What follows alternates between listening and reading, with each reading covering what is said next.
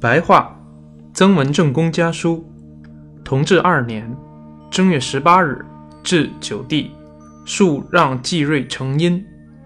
元帝左右，你左臂疼痛不能伸缩，我实在深深挂记，现专人送膏药三个给你，就是去年我贴手臂马上就好的那种，可以试试，有益无害。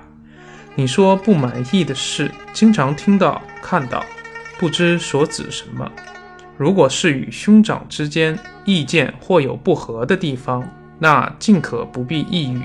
弟弟有大功于家庭，有大功于国家，我哪有不感激、不爱护的道理？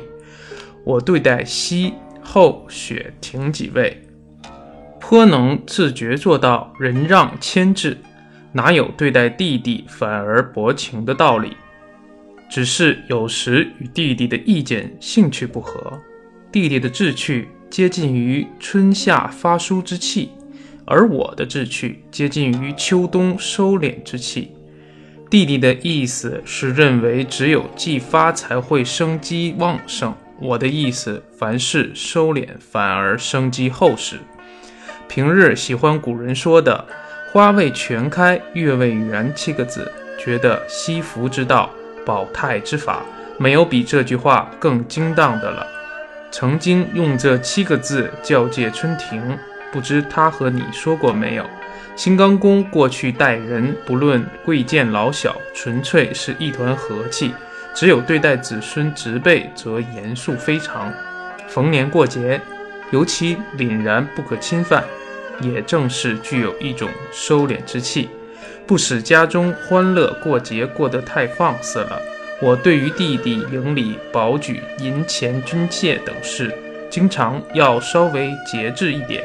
也好比本着花未全开月未圆的意思，到了危险急迫的时候，那么救人于水深火热之中，不再有什么吝啬了。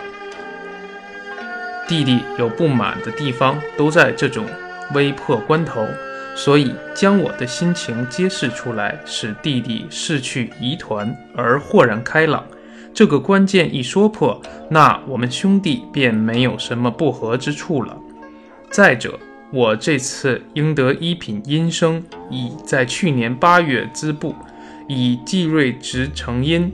因恐怕弟弟辞让，所以当时只告诉了程侯，而没有告诉你。将来睿子满二十岁时，季则已三十岁，同去考音，同当不曹。如能考取御史，也不失世家气象。以弟弟与祖父兄弟家族之间竭力结成，将来后辈一定有可观的。眼前小病绝不为害，但今年绝不适宜亲自督队。